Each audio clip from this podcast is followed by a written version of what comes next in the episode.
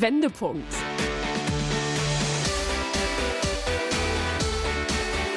Ein Coachcast mit Anke Nennstiel und Insa Löll.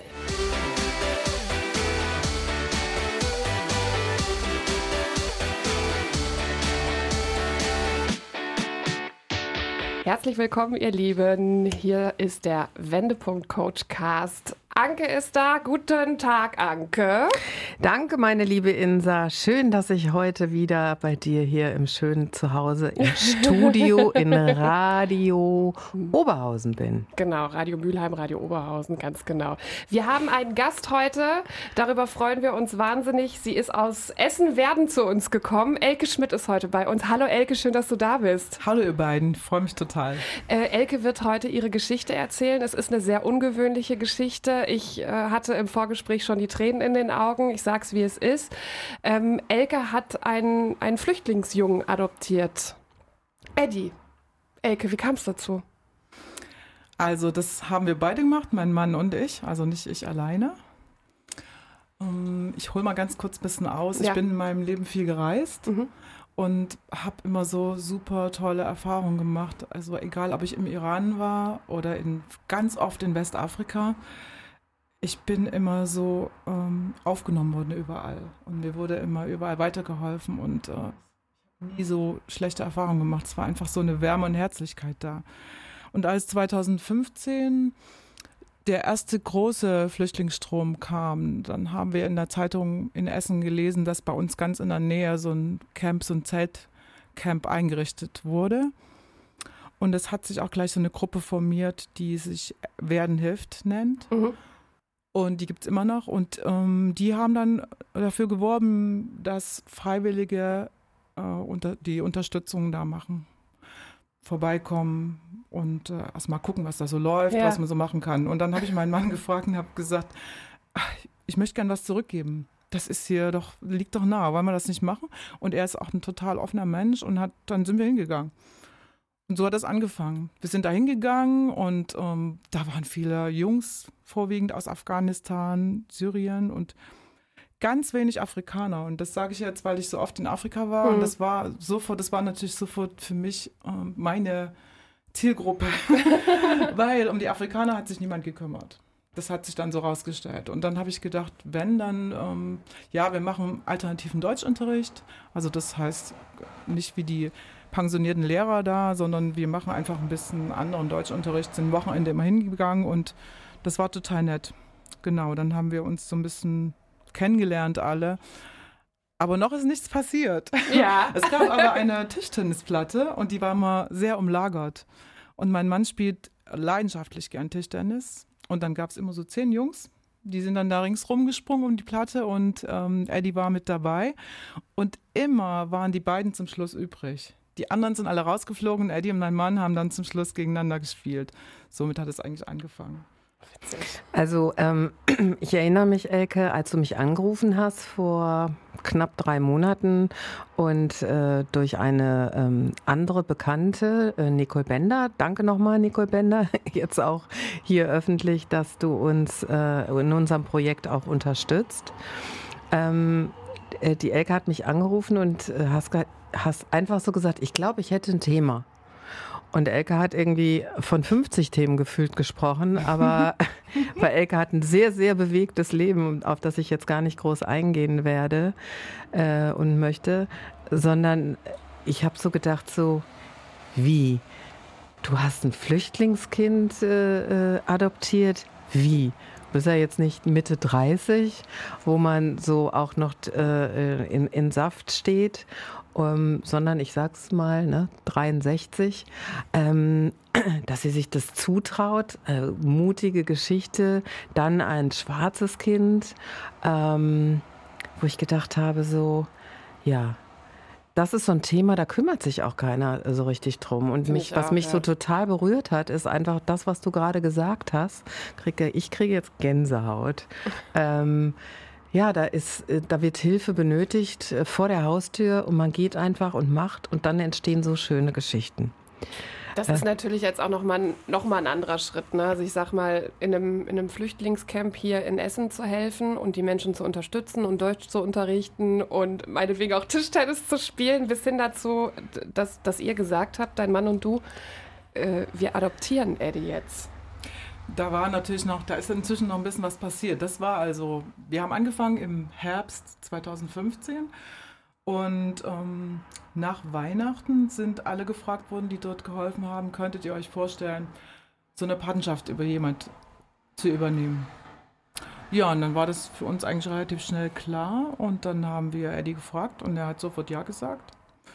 Und wir wussten damals noch nicht so viel über äh, seine Geschichte, aber es war schon sehr viel Herz dabei, beidseits.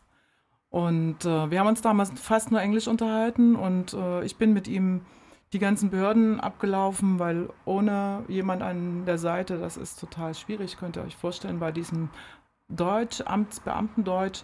Das war so der Anfang und ähm, wir sind dann Februar in Skiurlaub gefahren und vorher haben wir Eddie gesagt, wenn du, wenn wir zurückkommen, kannst du bei uns ein kleines Zimmer haben, weil das Zimmer ist leer und steht leer. Du kannst da einziehen, wenn du möchtest, weil im Camp ähm, konntest du in diesen Räumlichkeiten, die die da hatten, mit acht Leuten, mit Gebläse an und aus, konntest du nicht schlafen. Ja, und dann sind wir in Skiurlaub gefahren. Und dann ist was passiert dass wir das erste Mal auch so per WhatsApp Kontakt hatten und ähm, wir liegen da abends im Bett und dann kommt WhatsApp von Eddie und dann stand da I miss you, Mom and Dad. Oh mein Gott. Oh Gott. und genau. Und da habe ich so gedacht, äh, was passiert jetzt hier? Was passiert mit uns? Was passiert mit mir? Das war so krass. Das war so, wow. es war einfach wow. Und wir haben das aber angenommen und äh, als wir zurückkamen, haben wir das wirklich gemacht. Wir haben den Schlüssel gegeben und ähm, dann ist er da eingezogen, was auch nicht einfach war, weil die mussten sich im Camp immer ab und anmelden. Aber das ist jetzt nicht so wichtig. Ähm, weiter geht es eigentlich, dass wir dann Ostern zusammen zu einer Freundin wollten nach Berlin. Und wir liegen abends im Bett und das ist eigentlich der entscheidende Punkt gewesen. Wir liegen abends im Bett, gucken uns beide an, mein Mann und ich, reden über Eddie und über Ostern und so. Und dann sage ich zu meinem Mann, denkst du gerade an das gleiche wie ich? Und er so, Adoption? es war so. Es war genau so. Also Aber es ist krass. Das bestätigt mich ja immer, dass man Dinge fühlen kann. Mhm. Ja. Und gar nicht so viel reden muss. Genau. Und dann ist man auch schon so eine Seelengemeinschaft irgendwie, ja. obwohl das noch gar nicht in irgendwelche Worte gefasst wurde. Ja, ja. Und wir sind alle drei so. Wir, also ich kann wirklich sagen, wenn uns jemand fragt, wieso, dann kann ich sagen, wir haben uns einfach verliebt. Alle drei.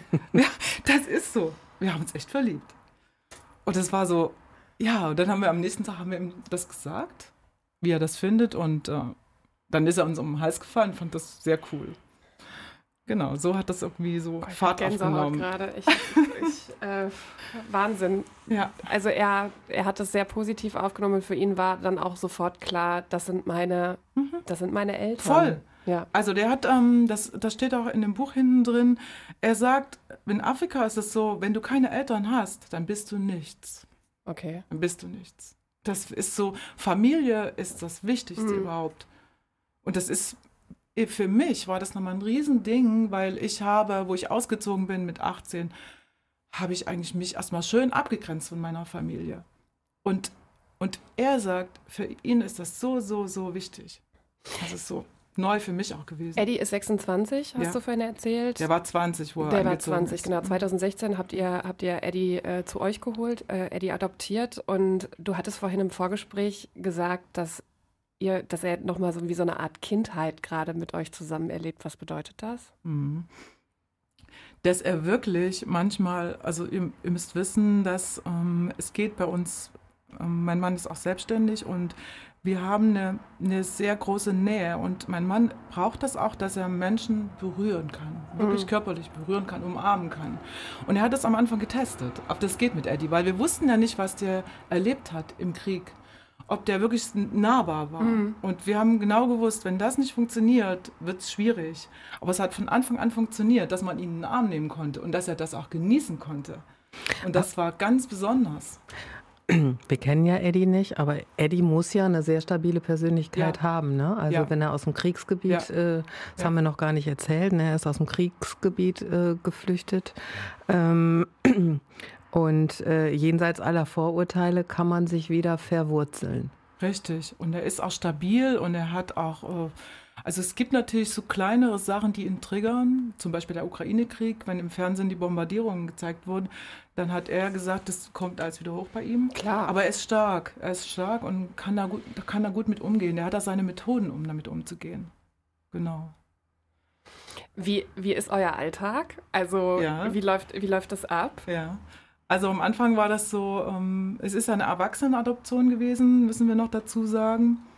Das ist in Deutschland ja nicht so häufig und in Essen waren wir, glaube ich, die Ersten. Und die Familienanwältin hat uns von vornherein gesagt, es wird keine Erleichterungen geben bei der, also dass wir dann mit der, äh, mit seinem Status hier dadurch Vorteile hätten. Also er geht den Weg, den alle Geflüchteten gehen. Mhm.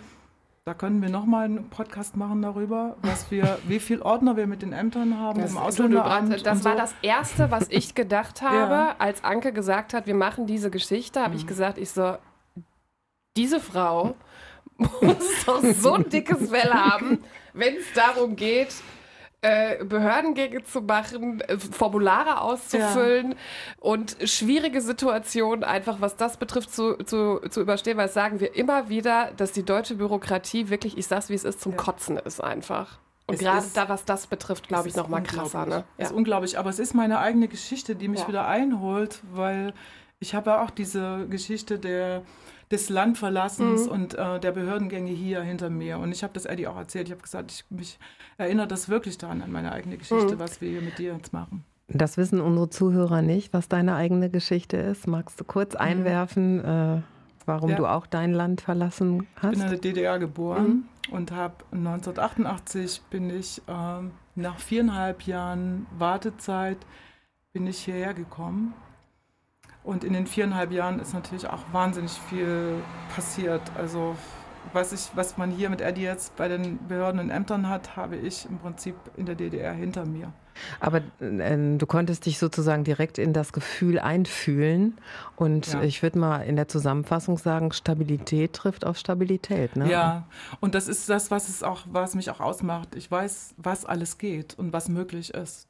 Und deswegen sind wir auch so hartnäckig und geben nicht auf, weil wir wissen, es gibt immer einen Weg. Es geht immer weiter. Das bedeutet rein theoretisch, ich frage jetzt einfach mal so ganz frei raus, rein theoretisch könnte Eddie noch abgeschoben werden? Ja, es war letzt, vor zwei Wochen äh, ein Thema, da ist wieder ein Abschiebeflug ähm, nach Ghana gegangen mhm. und ähm, dann haben wir ihn erstmal, oder er sich selber erstmal, ist erstmal verschwunden. Einfach aus Vorsichtsmaßnahmen. Er ist nicht durch, er ist noch nicht durch. Der hat, es gibt ja jetzt ein neues Gesetz in Deutschland, wer sieben, fünf Jahre hier ist, fünf Jahre, mhm. und ähm, nicht straffällig geworden ist und bestimmte Bedingungen erfüllt, die erfüllt er alle, kann er diesen, auf, diese Aufenthaltserlaubnis bekommen. Es ist aber ähm, alles eine Ermessenssache, obwohl es Gesetz ist, äh, gibt es Ämter, die blockieren. Klar. So ist die Lage. Sofort. So ist die Lage. sofort, dass das genauso ist. Also wie gesagt, da können wir hier noch, da könnte ich noch viel erzählen, ja. aber das, ist, das soll hier nicht Thema sein. Ist das eine Angst, die bei euch mitschwingt, dass, Eddie, mir, euch, dass Eddie euch irgendwann weggenommen werden könnte? Es war mal bei mir viel schlimmer. Mhm. Ich bin jetzt ruhiger geworden, weil ich das Gefühl habe, das passiert nicht mehr. Aber am Anfang war das extrem. Mhm. Und ich habe auch gesagt, ich gehe mit. Ich gehe damit. Ich finde das so krass. Überleg das mal, du hast deine Eltern hier, die haben dich adoptiert und dann werden, dann werden ganz offensichtlich wird eine Familie auseinandergerissen, weil wir mhm. so bescheuerte Regelungen haben. Ja, aber es ist doch ganz einfach, wir schicken den Podcast mal ans Auswärtige Amt, ja. äh, um da mal ein bisschen Aufklärung zu betreiben. Ja. Äh, äh, und ähm, ich glaube auch, ähm, es gibt Vorschriften, aber es gibt eben auch Menschlichkeit, auch vielleicht in Ämtern. Und äh, wenn die nicht ganz benebelt sind, äh, dann weiß man ja auch, wer nicht straffällig ist und gut integriert ist und sich ja. Menschen kümmern. Und der hat sicherlich ja. auch, wenn er 26 ist, einen Beruf. Was macht äh, Eddie? Der ist Garten- und Landschaftsbauer und hat jetzt einen Job nach seiner Ausbildung und ähm, ja, ist da sehr happy drüber, weil er dadurch jetzt auch eine Anerkennung bekommt. Ja, klar, sicher, natürlich. Und ähm, da könnt ihr euch ja vorstellen, wenn ihr einen Ausweis habt mit einem roten Strich drin, drin da seid ihr quasi nichts. Ihr seid, er ist geduldet und es fühlt sich nicht gut an. Mhm. Genau. Und jetzt kriegt er die Anerkennung erstmal über seine Arbeit und wird da geschätzt und das tut ihm erstmal sehr gut. Und für uns ist das auch super, weil wir haben in der ganzen Ausbildungszeit ähm, uns äh, vorgenommen, wir unterstützen das. Wir stehen jeden Morgen mit auf mit dir. Ich mache dir was zu essen. das haben wir durchgezogen. Wir haben wirklich, wir sind manchmal 5 Uhr mit aufgestanden, weil er manchmal so früh raus musste und während seiner Ausbildungszeit in den Firmen auch weiterfahren musste, weil die früh anfangen, 7 Uhr. Und im Winter, es war hart, aber ja. wir haben das echt, wir haben es echt gemacht. Also eine komplette, äh, äh, ähm, ja, neues Herantasten. Ecke. Hast du noch andere Kinder? Nein, ich habe gar keine. Und ah. das ist für mich auch ein total neues Gefühl, wie das ist, äh, wenn man auf einmal. Und es fühlt sich echt für mich so an, als wäre, als hätte ich ihn geboren. Mhm. Es ist verrückt. Es, es fühlt sich für mich so an, als wäre er echt schon immer da. Schon immer. Und ich habe manchmal das Gefühl, ich habe schon mal in Afrika gelebt. Da ist irgendwas. Also da ist auf alle Fälle was Tieferes. Ja. Kann ich gut nachvollziehen. Also ich kann dieses, äh, dieses Gefühl von, äh, das, was du hier so schön beschreibst, ist ja Liebe auf den ersten Blick. Ja. Ja. Ja, ja und ähm, das hast du ja auch, wenn du, ich habe ein Kind geboren, das ist ja auch sowas, was dich ja. für immer prägt. Äh, mhm. es ist Liebe auf den ersten Blick und ja ähm, bestätigt einfach nur, ähm, du bestätigst mich in dem äh, Gefühl, ja, das kann man auch, äh, wenn man nicht eigenleibliche Mutter ist, kann man diese Gefühle fühlen. Und das ja. finde ich ähm, großartig. Und man kann sowas auch nicht planen, weil ähm, am Anfang stand mal die Frage, wieso Adoption? Ich hätte nie in meinem Leben gedacht, dass ich ein Kind adoptiere, also ein kleines nicht und ein erwachsenes sowieso nicht.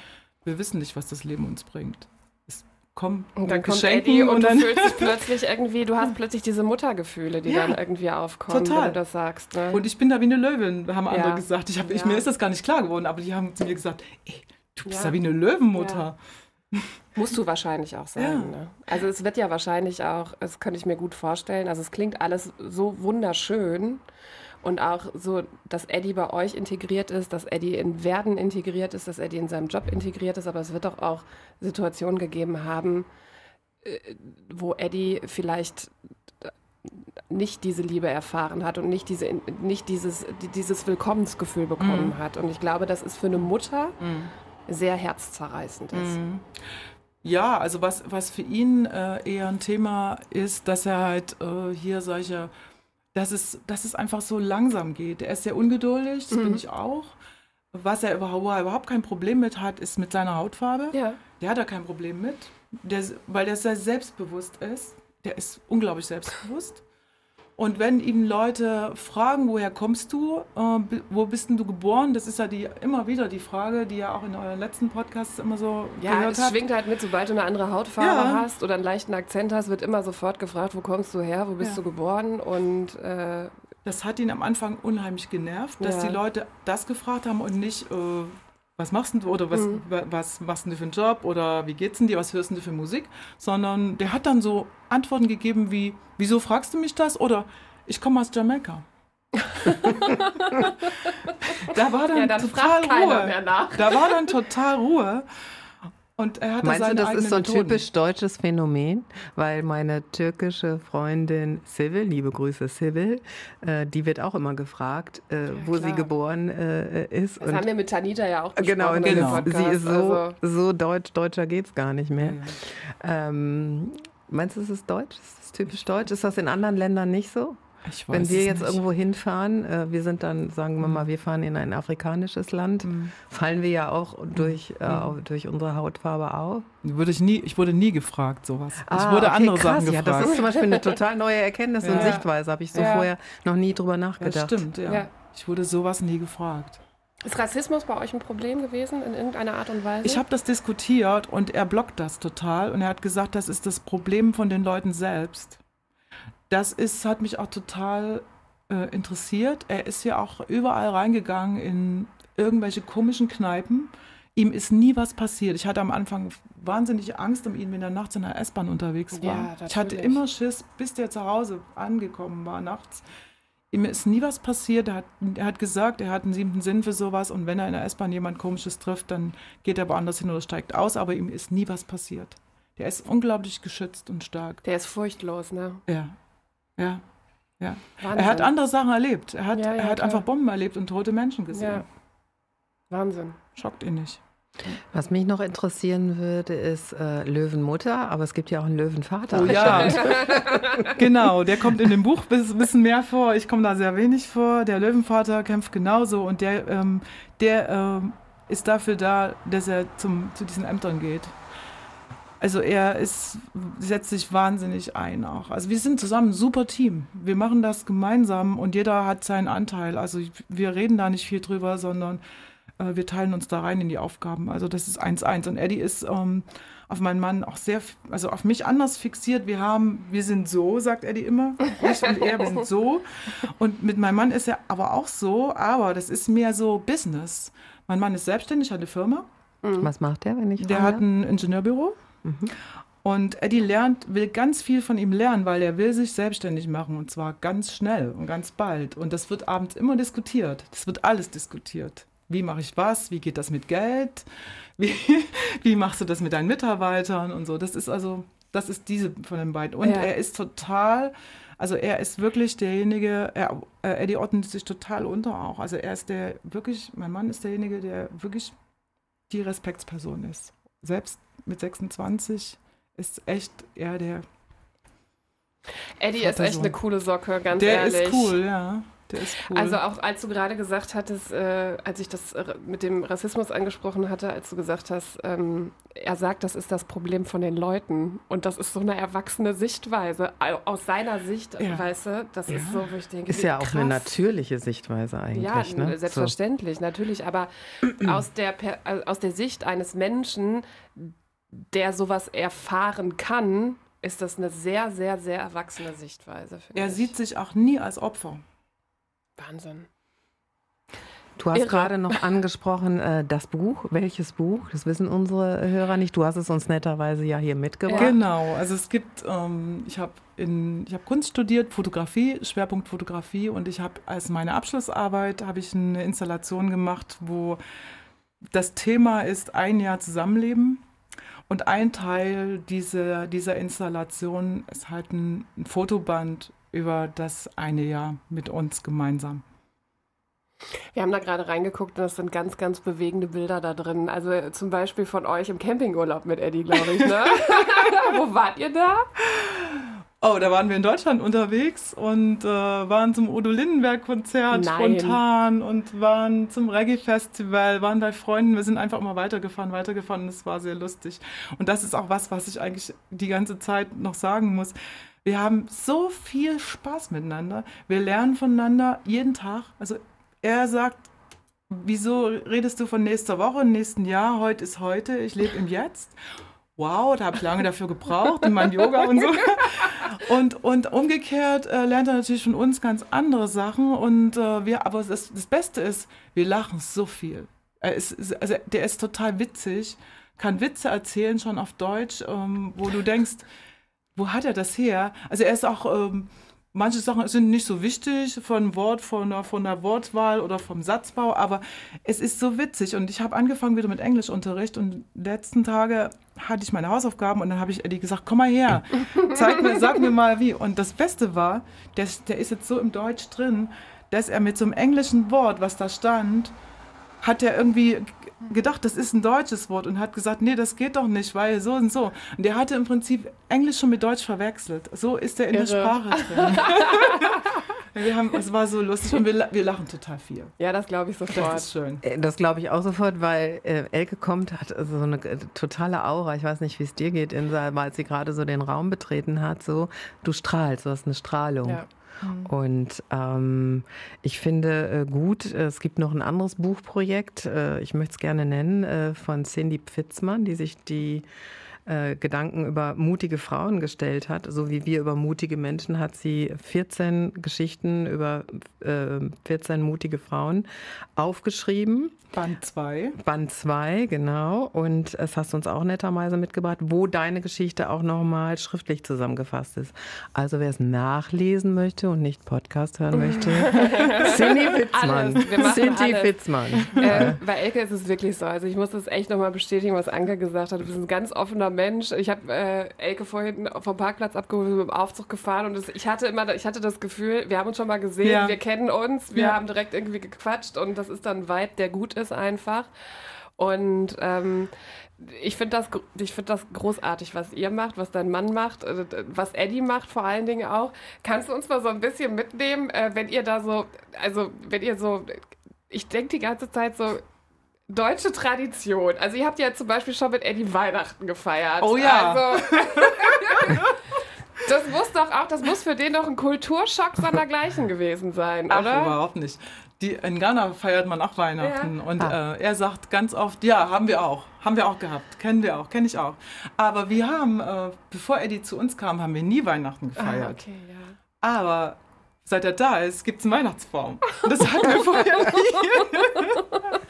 Also ich, Familienkultur. Es ist nicht nur so, dass Eddie mit, oder mit Anfang 20 nochmal Kind sein darf mhm. bei euch, sondern du erlebst ja dann auch diese, diese ich sag mal so, Mutter sein, nochmal mit, mit so einer Vorspultasse so ein bisschen. Und es gab nie Geschenke bei uns. Seit er da ist, gibt es Geschenke.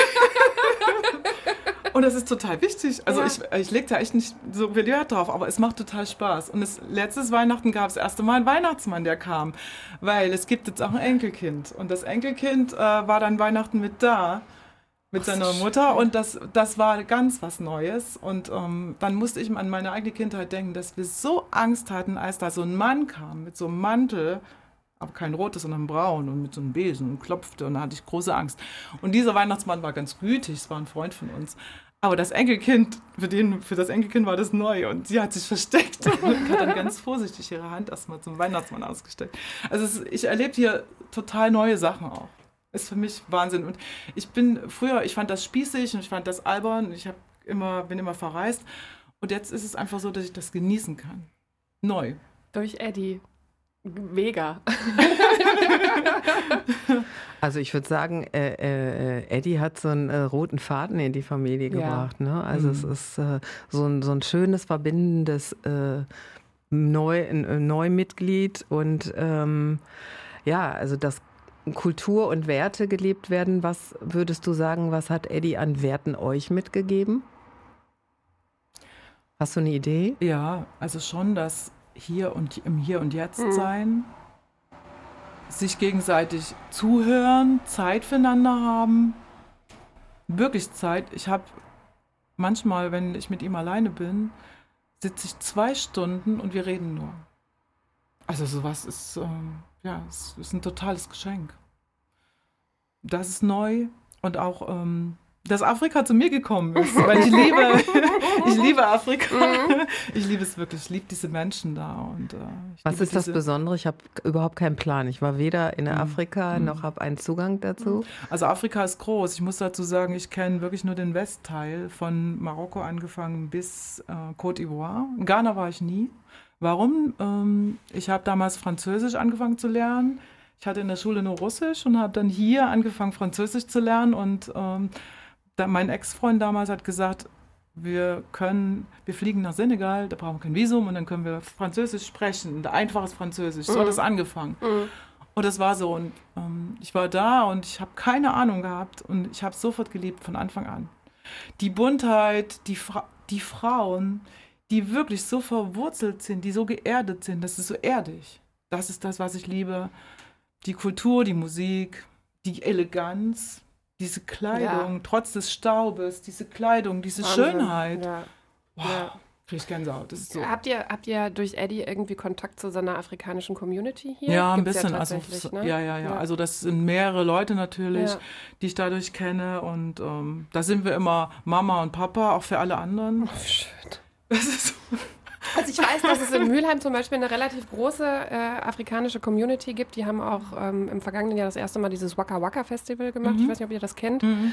Ähm, äh, das fand in diesem Jahr dann im Oktober äh, auch, ne, oder Ende September statt an der alten Dreherei in Mülheim. Also mhm. wenn es das nächstes Jahr gibt, geht da unbedingt mal mit Eddie hin, weil ich mhm. glaube, das ist sehr, sehr schön. Also da gibt es mhm. ganz viel, ähm, da gibt es so Podiumsdiskussionen, da gibt es äh, Tanzaufführungen, ein DJ, der auflegt, äh, so äh, afrikanische Akkorde Akrobatik und ganz viel afrikanisches Essen auch. Also, ja, ja. Was ja auch so unterschiedlich ist Total. einfach. Ne? Also es ist ja anderes Essen in Marokko als jetzt zum Beispiel, wenn du jetzt in Ghana bist oder so. Ja, ne? wir werden bekocht manchmal. Wir Ehrlich, manchmal das wäre jetzt die nächste genau. Frage, die ich also, hätte. Was ähm, kocht Eddie denn? Oh, Hähnchensuppe. Hähnchensuppe scharf. Gibt es irgendein deutsches Gericht, was er total gerne isst? Der isst alles. Okay. Es gibt keine Einschränkungen. Es gibt Lieblingsessen, was meine Mutter macht, zum Beispiel Kohlrouladen oder Rouladen. Ich finde das mega. Aber ansonsten. Auch geil. Was sagt deine, deine Mutter dazu? Guter Stichpunkt. Ähm, als Eddie zu uns gekommen ist, lebte mein Vater noch. Mhm. Und mein Vater, da war ich sehr skeptisch, weil äh, mein Vater ist ein bisschen, der war ein bisschen immer chauvinistisch. Mhm.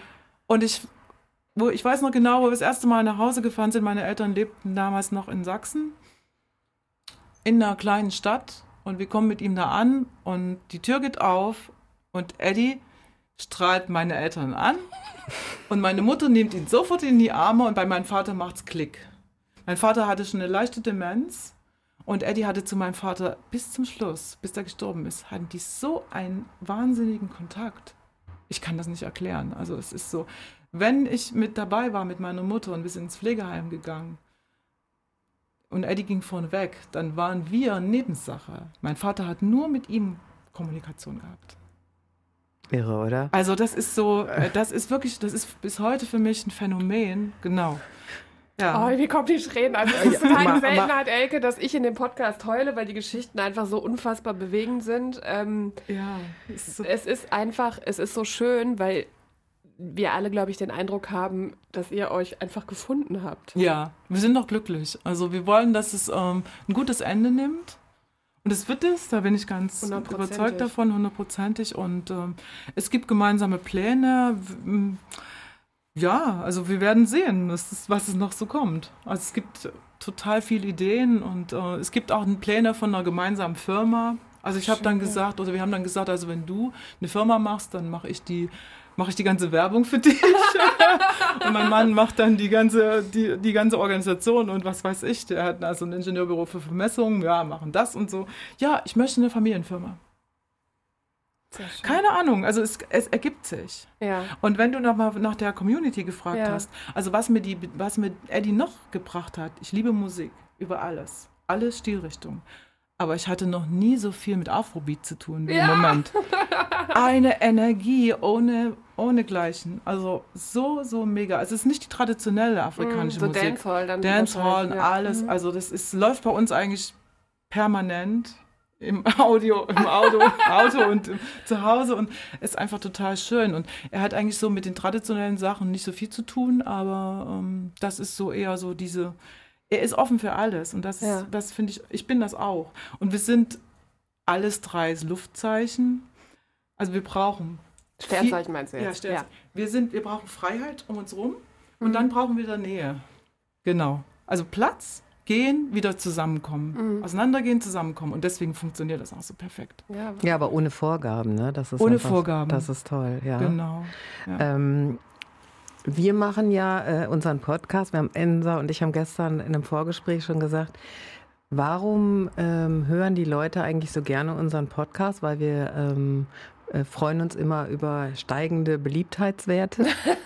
ähm, ja, also warum setzen wir uns am Wochenende dahin? Äh, wir sind ja auch beide berufstätig und ähm, wollen anderen Menschen Mut machen, genau wegen dieser Geschichten. Das geht mir gerade so, geistert mir gerade durch den Kopf, weil ähm, es ist nichts unmöglich anscheinend. Ne? Also nee. äh, alles ist möglich, anders ja. äh, formuliert und ähm, mehr machen, also tun statt denken, immer so verkopft. Wir haben äh, im letzten Podcast über akute Verkopfung gesprochen. Ja. Mhm. Das immer alles so vom Denken und das Denken, man kann sich den Kopf zermatern, mhm. bringt nichts, machen, mhm. handeln. Und ich glaube, die Welt ist aber gerade auch so im Zeichen von, es ist Handlungsbedarf mehr denn je. Mhm. Das Miteinander, das äh, ähm, Zusammenführen, was zusammengehört, ohne darüber nachzudenken. Und ähm, ich wünsche auf jeden Fall viel Erfolg bei, der Büro, äh, bei dem bürokratischen Weitergehen. Äh, aber ich glaube, da habt ihr genug Muße entwickelt. Das hört sich auf jeden Fall für mich danach an, dass ihr das auch durchstehen könnt. Und wie ich finde, ja mit einem ganz tollen Ergebnis. Und Wahnsinn. Also ja, es ist ja, das schicken wir wirklich ein. Ja, ja, wirklich. das möchte ich auch noch Freue ich mich. Anke, du hast ähm, wie immer, wenn wir Mutmach-Menschen Menschen zu Gast haben, äh, fünf Fragen zum Abschluss, äh, die du stellen möchtest. Jetzt natürlich auch Elke. Meine liebe Elke, was macht dich aus? Ach, ich muss noch eine kleine Anekdote noch. Elke kommt in den Raum und sagt, wir kennen uns doch. so, mal, ja, äh, so. Elke wohnt in Essen. Ich wohne in Köln, Insa in Dortmund.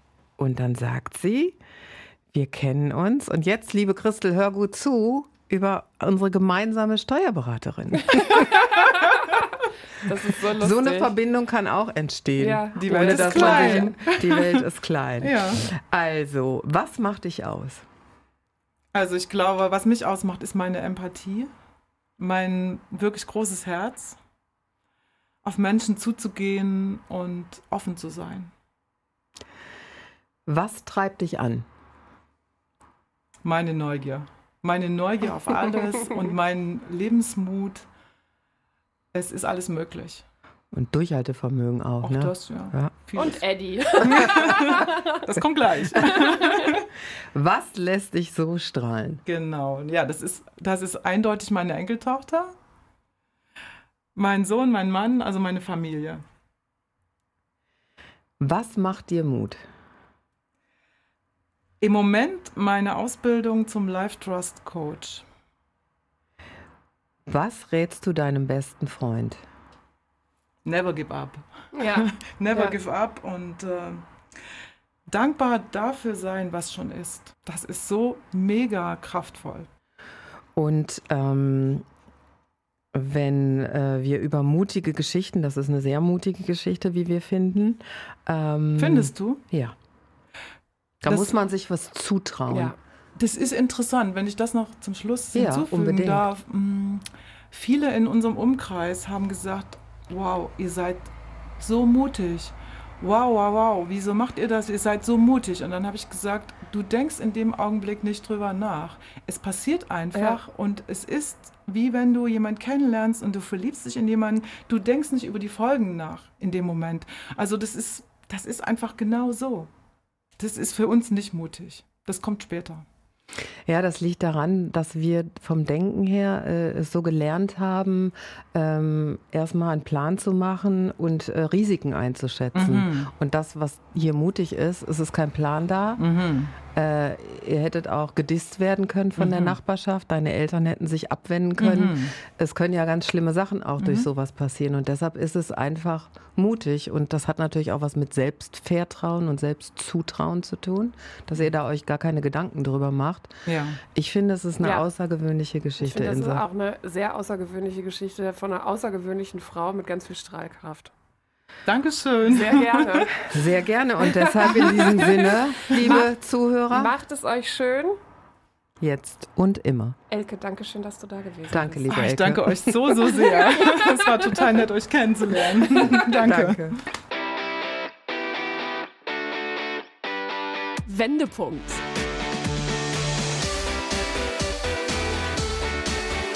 Ein Coachcast mit Anke Nennstiel und Insa Löll.